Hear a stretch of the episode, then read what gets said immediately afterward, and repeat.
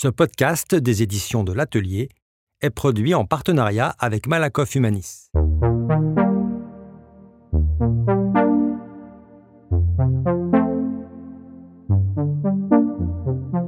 Salut, c'est Christelle, la fondatrice de Musae, le premier média sociétal qui dédramatise et démocratise la santé mentale pour les jeunes. Je suis ravie d'animer ce nouveau podcast Ça va pas la tête, inspiré par l'ouvrage collectif En finir avec les idées fausses sur la santé mentale et la psychiatrie, sous la direction d'Astrid Chevance aux éditions de l'Atelier.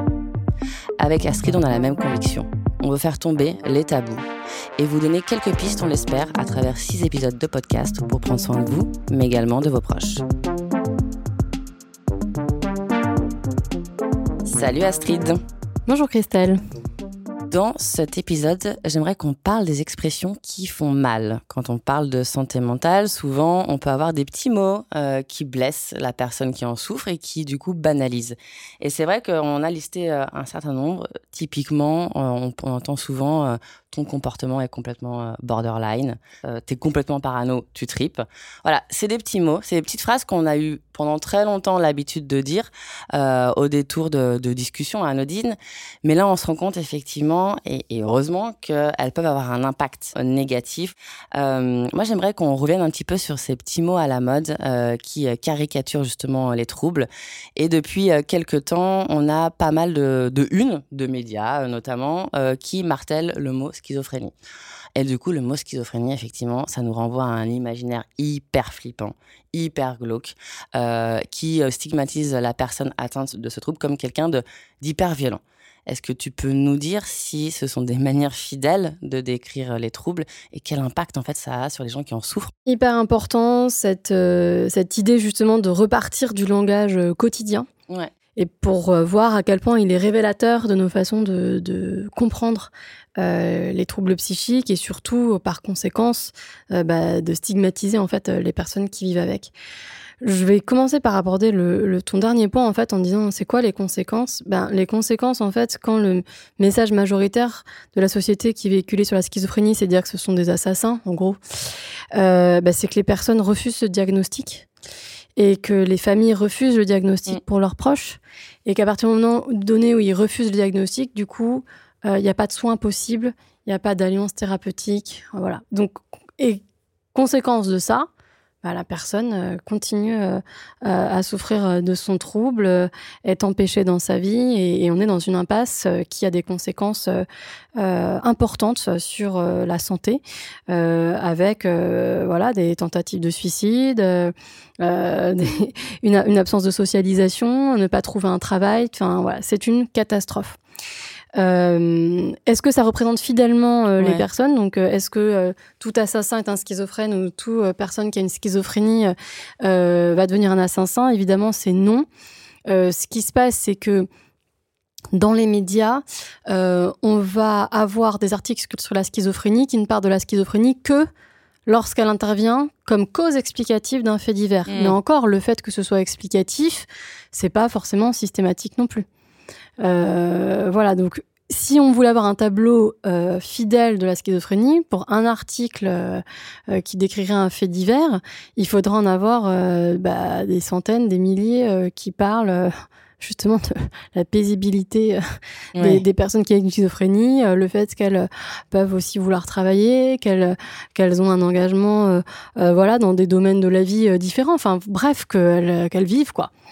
Donc euh, c'est cet effet, cet effet euh, loupe grossissant en fait euh, de la médiatisation de certains faits divers qui, qui, qui, amène cette idée fausse. évidemment, il y a aussi toute la fiction, hein, l'univers de la fiction, qui, qui, reprend mm. ça hein, à ce compte c'est le fonctionnement, enfin c'est le principe de ce qu'est une culture, c'est-à-dire qu'on a des référents communs et donc voilà, c'est c'est entendu qu'un criminel qui fait un qui a un crime monstrueux a forcément trouble psychique et notamment une schizophrénie. Et donc voilà, du coup, le, le téléspectateur est rassuré. c'est bien comme ça, effectivement. ça peut pas m'arriver. Ouais, euh, Voilà, c'est ce genre de choses. Et, et, donc voilà, voilà la construction culturelle autour euh, de la schizophrénie actuellement et qui est délétère puisque elle elle empêche les personnes de vivre en fait. Elle leur demande de se cacher et de, ne, pas se souffrir en silence et mm. voire même de ne pas exister en fait, hein. ou d'aller en prison immédiatement pour éviter tout débordement. Donc ça, c'est des axes qui sont ultra importants à travailler d'un point de vue d'un point de vue collectif. Attention, je pense, attention, que à l'inverse, il faut pas dire, euh, voilà, euh, la schizophrénie en fait n'existe pas, ou euh, il n'y a pas de désordre, il n'y a pas de trouble psychique, je veux dire associé, il n'y a pas de, souffrance émotionnelle, il n'y a pas de, de trouble du comportement. Ça, ce serait aussi une autre façon en fait de nier la maladie, de nier sa réalité. C'est une maladie quand même qui peut être grave et sévère, qui peut être pourvoyeuse de handicap psychique, qui peut raccourcir l'espérance de vie des personnes. Donc c'est vraiment pas quelque quelque chose à dire en, euh, voilà, d'un excès à un autre. C'était pas à prendre à la légère, dans un sens ou dans l'autre. Et alors ça, effectivement, c'est euh, les petites expressions euh, qui, qui, font mal et qui stigmatisent. Et puis là, depuis quelques temps, j'ai l'impression aussi qu'il y a des expressions qui glamourisent. alors, au, sujet de la bipolarité, j'ai l'impression que de plus en plus de, personnes se réclament bipolaire sans forcément de diagnostic parce que ça donne un espèce de supplément d'âme artistique. Et là, du coup, c'est quoi aussi le risque? C'est toujours en fait quand on, prend un extrême et qu'on radicalise une, posture ou des traits, euh, voilà, ou des événements. Euh, donc oui, il y a peut-être des bipolaires euh, très glamour. Mais on n'est pas obligé d'être bipolaire et glamour. En fait, ça rajoute une pression aux personnes malades, c'est-à-dire non seulement euh, elles ont un trouble bipolaire qui peut être aussi euh, très sévère, euh, très pourvoyeur de handicap psychique et, et, de souffrance aussi hein, pour eux, pour pour leur entourage, voilà. Et en même temps, on leur on leur dit mais mais pourtant tu es glamour, il faut que tu apparaisses comme glamour, ou on leur demande de forcer des traits associés à la maladie comme des traits d'hyperthymie, d'hypomanie par exemple. Ils devraient être créatifs, en plus ils devraient être des génies ou voilà. Donc ça c'est quand même pas facile à vivre non plus. Et puis, ça a aussi le risque, à la, encore de banaliser, c'est-à-dire que la bipolarité serait pas un trouble, mais serait un don. Oui, ce serait un talent. Voilà, ce serait un talent. Ah bah à ce moment-là, évidemment, il n'y a pas besoin d'aller voir un, médecin pour, euh, pour gérer son talent, quoi. Oui, dans ce cas-là, effectivement, on est artiste. Donc euh, voilà, quand on dit, moi, quand là je dis euh, bipolaire ou schizophrène ou personne vivant avec une bipolarité ou personne vivant avec une schizophrénie, enfin, c'est des choses qui évoluent au jour le jour. Les personnes sont des êtres vivants qui fonctionnent dans des situations. Et donc, euh, on peut avoir un trouble bipolaire qui s'exprime d'une certaine façon à tel âge, une certaine, sur pour une même personne. Il y a des personnes qui vont avoir besoin d'un traitement pendant de tel traitement pendant tel laps de temps, puis après euh, un autre traitement, puis après plus de traitement. Donc on peut pas voilà, donner des espèces de vérité générale non plus euh, sur, euh, sur la gravité de ces troubles pour une personne donnée. Ce sont mm. des choses qui sont évolutives et justement le rôle du médecin ou du soignant, c'est d'arriver à s'ajuster aux besoins de la personne euh, à chaque étape de sa vie et à chaque moment d'évolution du trouble. C'est vrai que dit comme ça, pour d'autres types de médecine, ça paraît évident aussi. En fait, évidemment, on ne va pas traiter une sclérose en plaques de la même manière à ces différentes euh, à différents moments. Mais en fait pour les troubles psychiques c'est à peu près c'est pareil. Il faut s'adapter effectivement euh, pragmatiquement à, ce qui gêne la personne le plus à, ce moment-là de sa vie. Donc voilà entre euh, euh, stigmatisation par euh, la description de l'autre comme un monstre, euh, comme un danger pour la société, voilà, qui met tout le monde dans le même sac, ou la glamourisation au contraire, et eh ben en fait dans les deux cas ça coince la personne dans une étiquette et, et ça, et ça l'empêche en fait de pouvoir dire ses besoins du moment et, essayer d'avoir un, un, début de solution avec des professionnels. Ouais. Alors, deux ambiances, euh, les expressions qui font mal pour le meilleur et pour le pire. Et puis il y a au milieu une expression souvent qu'on entend, genre tu nous fais un petit coup de déprime, mais ça va aller. Ou c'est le mois de novembre, c'est pas très facile à vivre. Et alors par contre, la dépression, euh, pour le coup, j'ai l'impression qu'elle est complètement sous-estimée. Donc c'est pas glamour du tout. Dangereux. Euh, dangereux, mais du coup, on a tendance à la passer sous le tapis. Alors que la dépression, c'est quoi la réalité de la dépression actuellement en France et qui est-ce que ça concerne? Mais on pense que c'est une personne sur cinq dans sa vie qui va faire une dépression. Donc on connaît toutes et tous quelqu'un eh potentiellement qui a ou va faire ou fait une dépression. Oui, et ce quelqu'un peut être soi-même aussi. Donc euh, voilà, même si on ne le sait pas toujours, parce que justement, comme c'est extrêmement banalisé, ce qu'on se rend compte souvent, c'est que les personnes ne consultent pas pour le premier épisode. on va les voir pour un deuxième ou un troisième, parce mmh. que là, ça va devenir franchement compliqué de s'en sortir tout seul. Parce que c'est pas la même chose de faire un épisode dans sa vie et ensuite de faire d'avoir une maladie dépressive qui consiste à la répétition de mmh. plusieurs épisodes. Donc la dépression, elle peut être potentiellement banalisée parce que justement, elle est assez fréquente. ça peut être une explication de pourquoi c'est banalisé.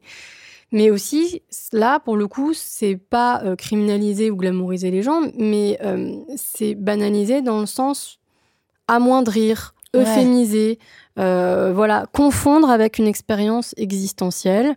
Euh, évidemment, l'être humain n'est pas toujours à niveau constant d'humeur, d'émotion, de motivation, de, capacité cognitive, c'est évident et c'est normal et c'est pour ça que c'est pas pathologique justement, c'est parce qu'il y a ces fluctuations euh, et qui sont en général en phase avec l'environnement.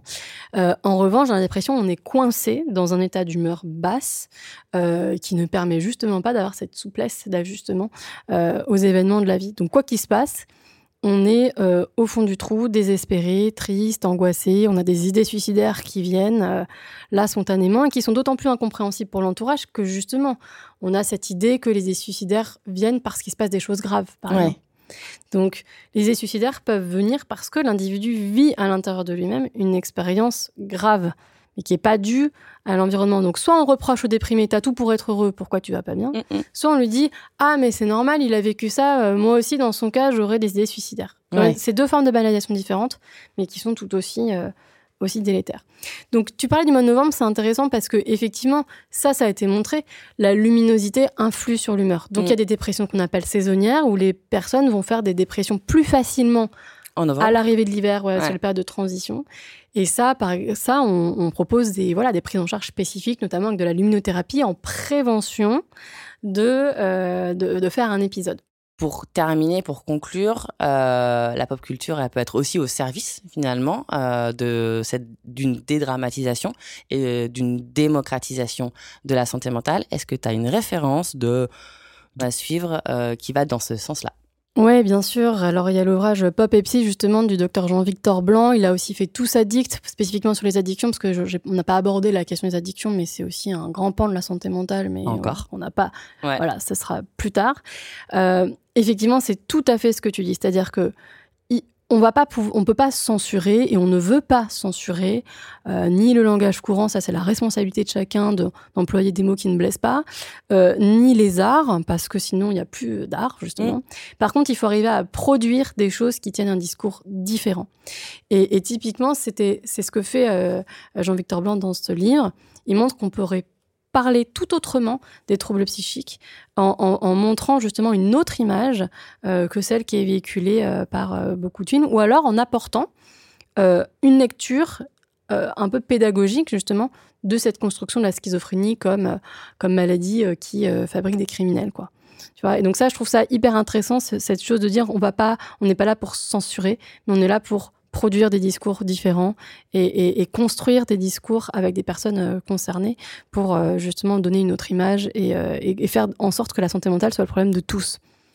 Des ouvrages, mais vous pouvez également suivre Jean-Victor Blanc sur son compte Instagram qui s'appelle Culture Pop MC et qui voilà qui retrace pas mal voilà d'extraits de, son ouvrage et aussi d'extraits de, séries qui sont là pour, comme tu dis, construire un discours. De films et de films, un discours voilà, qui accompagne euh, sur la bonne connaissance de, la santé mentale. C'est la fin de cet épisode. Euh, faites attention effectivement du coup aux expressions que vous employez quand vous parlez de santé mentale et, et à la suite pour, pour, un prochain, pour un prochain épisode. Merci Astrid. Merci beaucoup Christelle.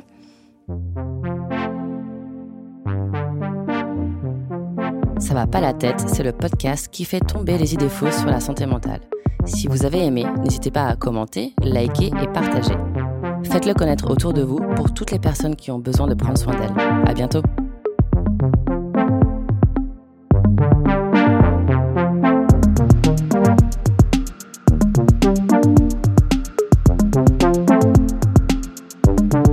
Si vous ressentez un mal-être, n'hésitez pas à consulter un ou une professionnelle de santé à prendre contact avec le 3114, la ligne de prévention suicide, ou à appeler le 15 en cas d'urgence.